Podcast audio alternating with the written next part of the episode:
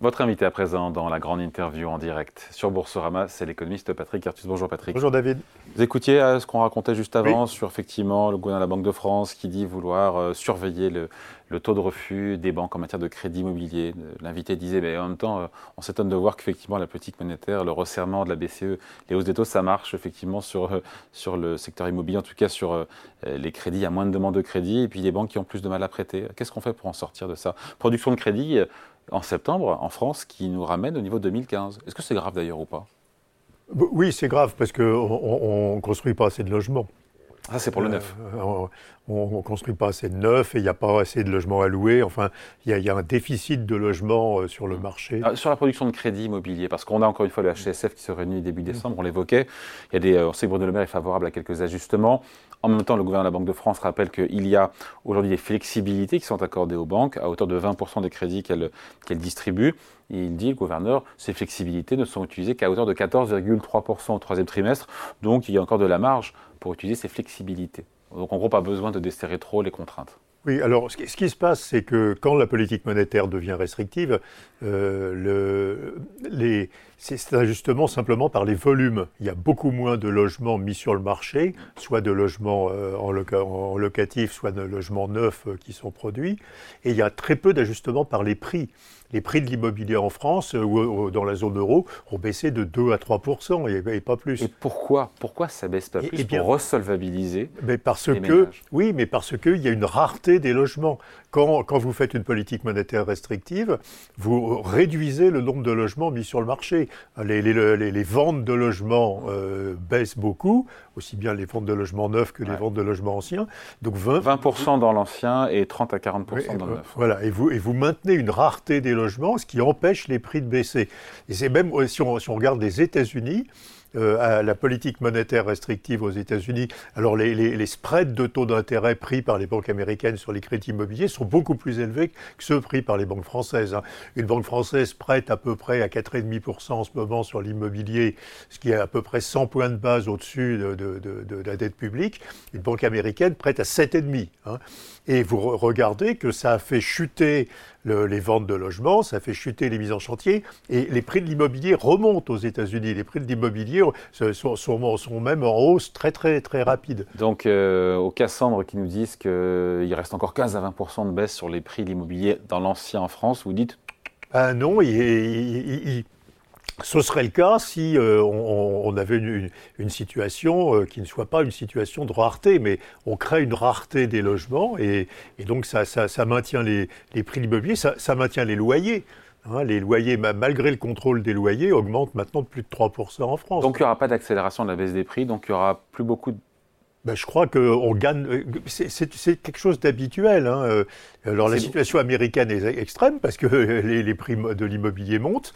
Euh, mais euh, la situation française, je crois que les prix de l'immobilier vont pas faire, euh, vont pas connaître la chute qu'on anticipe, parce qu'il y a cette rareté, aussi bien à nouveau dans le locatif que dans l'accession à la ouais, Sauf que ça crée un effet d'éviction terrible pour celles et ceux qui veulent acheter et qui n'ont pas les moyens, puisque les taux d'intérêt pas de en deux ans. Mais à nouveau, si et les prix ne se sont pas ajustés à la baisse. Si vous regardez la période 2002, 2003, 2007, 2008, on avait des taux d'intérêt qui étaient à peu près au niveau actuel. Hein, euh, et, on n'avait pas du tout de problème d'immobilier.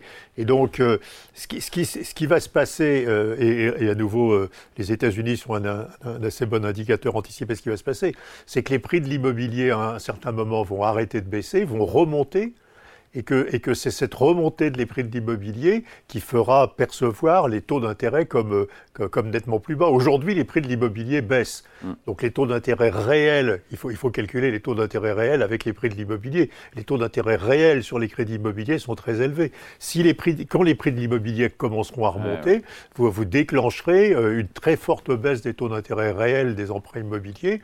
Et, et, Donc il est pour quand alors le retournement du cycle immobilier?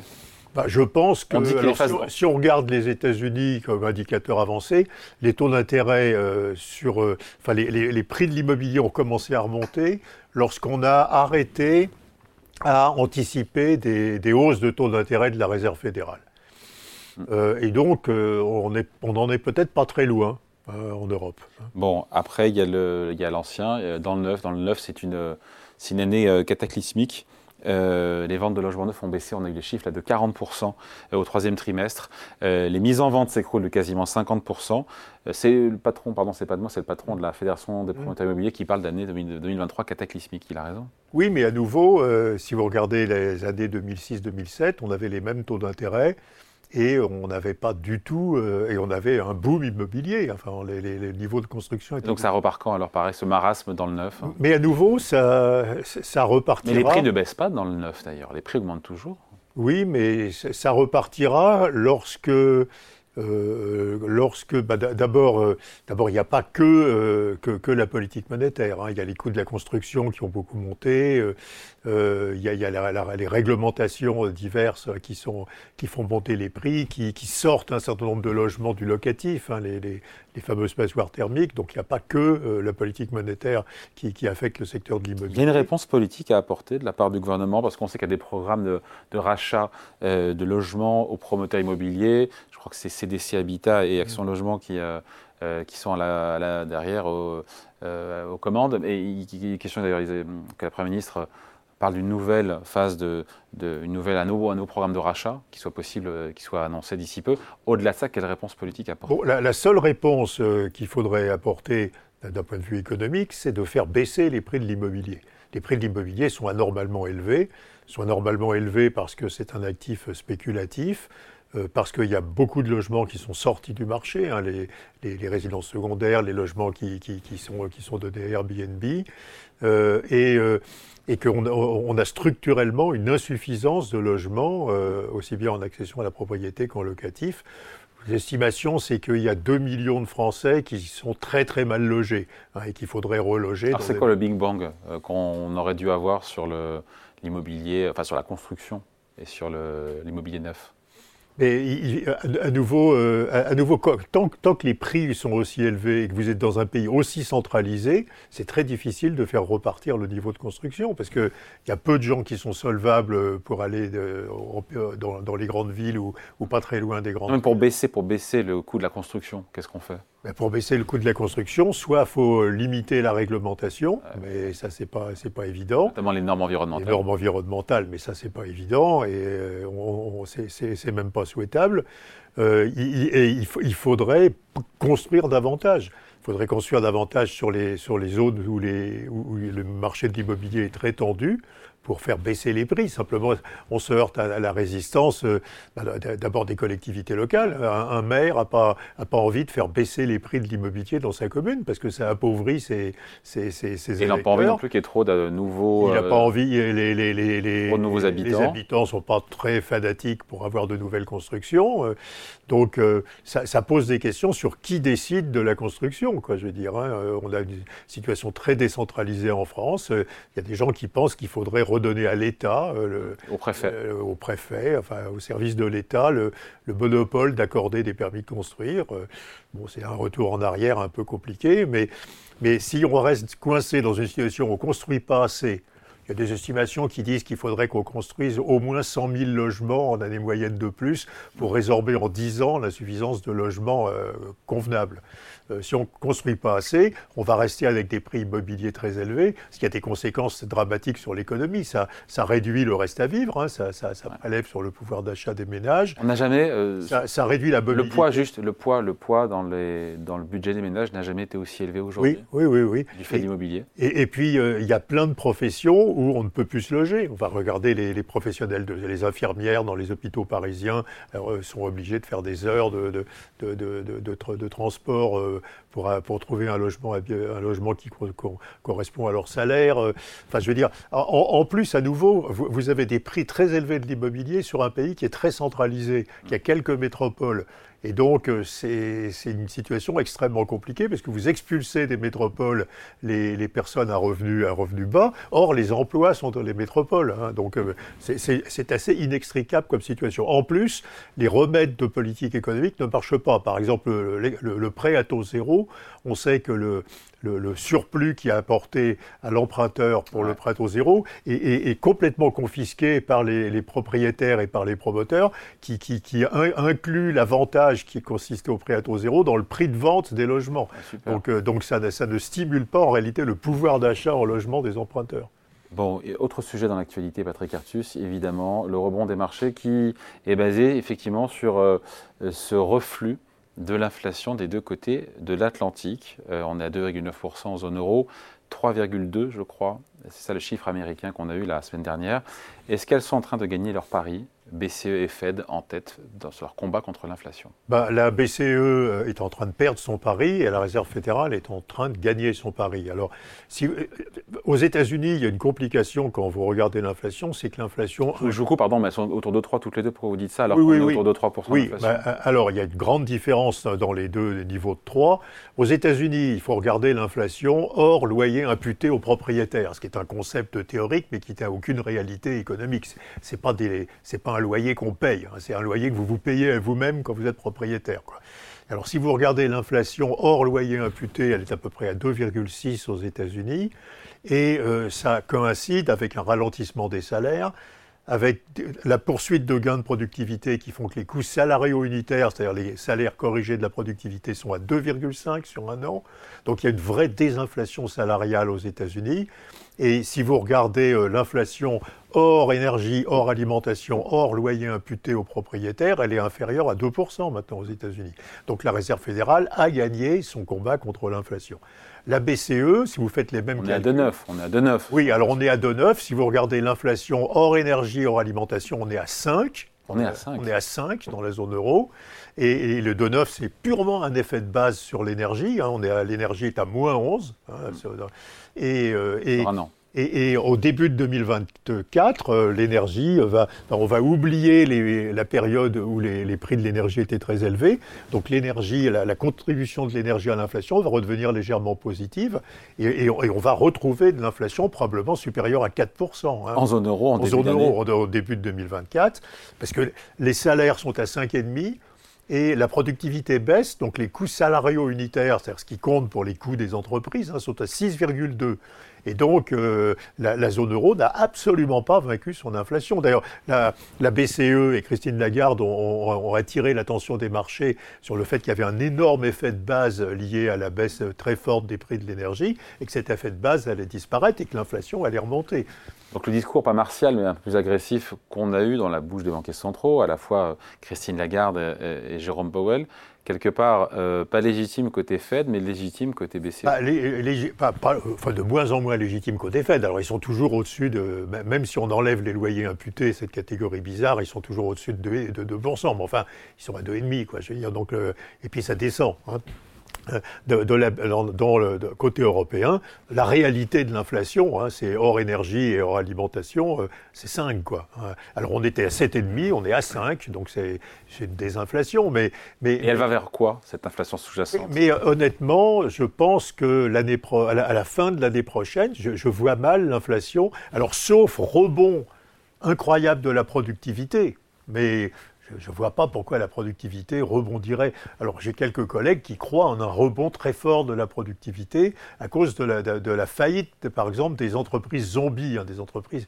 Mais enfin, il y, a assez peu d'entreprises zombies hein, quand on regarde les derniers chiffres, et donc je ne crois pas que cet effet sera très important. Donc si vous regardez, si vous gardez des gains de productivité assez faibles, l'inflation à la fin de l'année prochaine, ça sera au moins 3,5 et peut-être 4 donc ça veut dire que les marchés ont raison d'anticiper des baisses de taux de la Fed mais pas prochaine, de la BCE. mais pas de la BCE. Et alors la, baisse des taux de la BCE qui est anticipée par les marchés est impressionnante. Hein. les, marchés anticipent plus de 100 points de base de baisse des taux de, la BCE de l'année prochaine. Les marchés ont fait baisser les taux d'intérêt à long terme de 45 points de base en quelques semaines. Hein, euh. et donc cette réaction des marchés, et puis le, CAC est passé de, euh, de 6, 008 à 7003, quoi.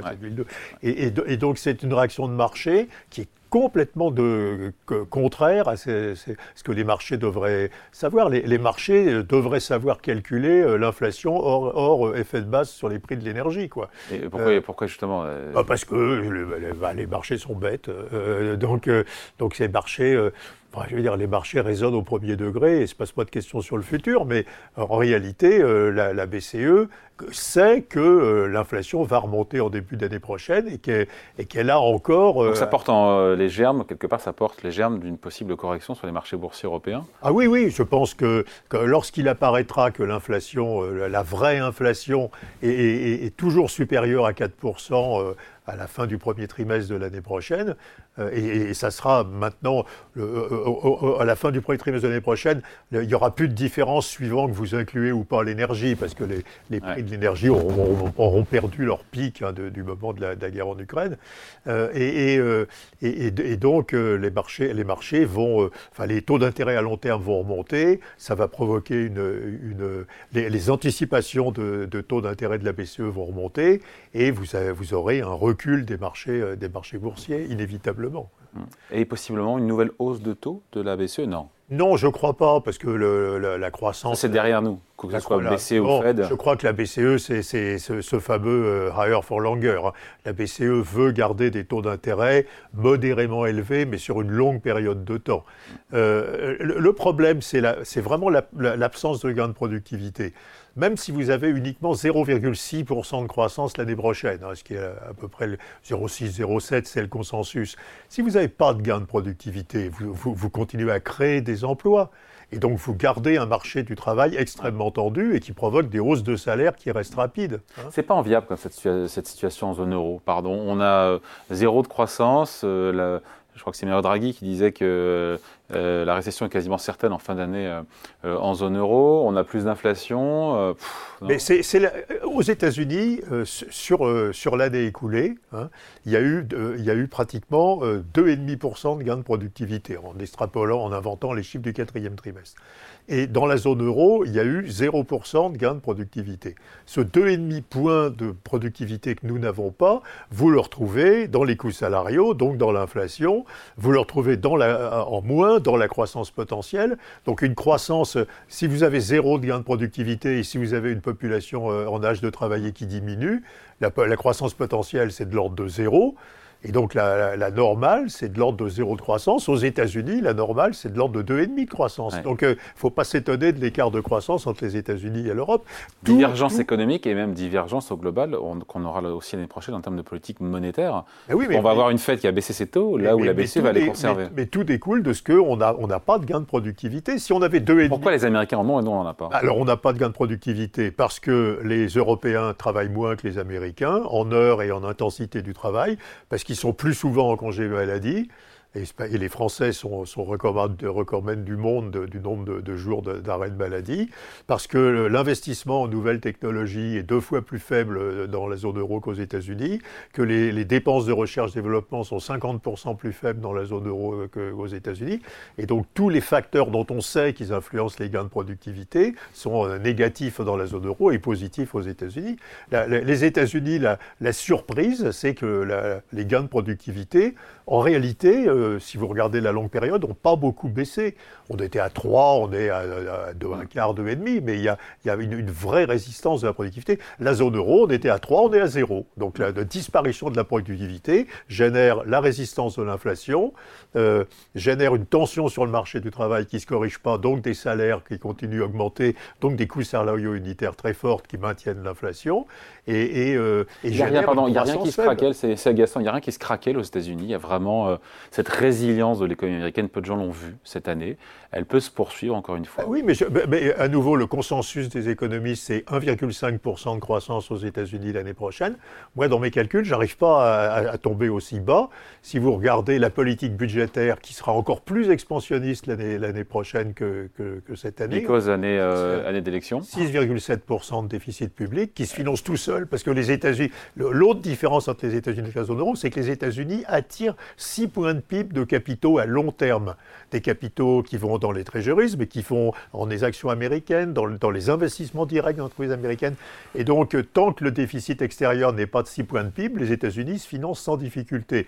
Donc, ils en, utilisent cette possibilité. Donc, ils font une politique budgétaire très expansionniste qui n'ont pas du tout l'intention de, rendre plus restrictive, qui est bien ciblée sur les investissements technologiques et les investissements de, transition énergétique, et donc qui attire, du, euh, qui, a, qui attire encore plus de capital vers les États-Unis Et, donc, vous aurez une croissance de l'investissement des entreprises américaines. Les, ménages américains sont extrêmement dynamiques. Hein. ils continuent à moins épargner. Et maintenant, leur pouvoir d'achat euh, augmente de, de, plus de 2% par an de, à peu près 2,5% par an. Moi, je pense que la croissance des États-Unis l'année prochaine sera de l'ordre de, 2%. Je ne vois, je vois pas comment elle peut être plus faible que 2%. En 30 secondes, la Fed, elle baisse ses taux l'année prochaine. Quand et combien? Bah, je, pense que les marchés euh, croient aussi que la Réserve fédérale va baisser de plus de 120, 100 points de base ses taux. C'est peut-être un peu, euh, un peu hasardeux, mais c'est au moins 75 points de base et probablement à partir du deuxième trimestre de l'année prochaine.